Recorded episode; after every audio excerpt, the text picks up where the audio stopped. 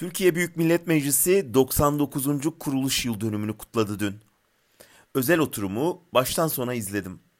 Konuşmacıların tümü millet iradesinin üstünlüğünden söz etti. Başkan yönettiği meclisin milli mücadele iradesinin merkezi olduğunu söyledi. Söylenmeyen şuydu. Kendi iradesini saraya devretmiş bir mecliste konuşuyorlardı.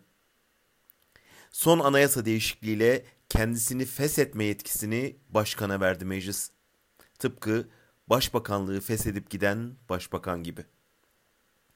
Parlamento gen soru yetkisinden vazgeçerek yürütme üzerindeki denetim görevini feda etti. Yasa yapma, bütçe hazırlama görevlerini Erdoğan'a devretti. Sarayda kendisine paralel bir yasama organının kuruluşuna onay verdi. Yani intihar etti. Meclis Başkanı'nın bahsettiği o ilk meclis bu yetkileri ülkenin kurucu Cumhurbaşkanı Gazi Mustafa Kemal'e bile vermemişti. O zaman gerekçeyi şöyle açıklamışlardı. Bu yetkiyi Cumhurbaşkanı'na vermek bütün bir millet demek olan meclisle bir şahsı aynı derecede görmek demektir. Bugün yaşadığımız tam da budur.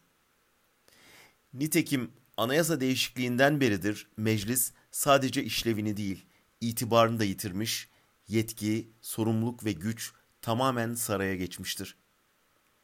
Erdoğan'ın dün meclisteki üçüncü büyük partiyi yargı kararı olmadan terörle suçlayıp genel kurulu terk etmesi, ikinci büyük partinin liderine yapılan saldırıyı küçümsemesi biraz da meclisin itibarsızlaştırılmasının neticesi.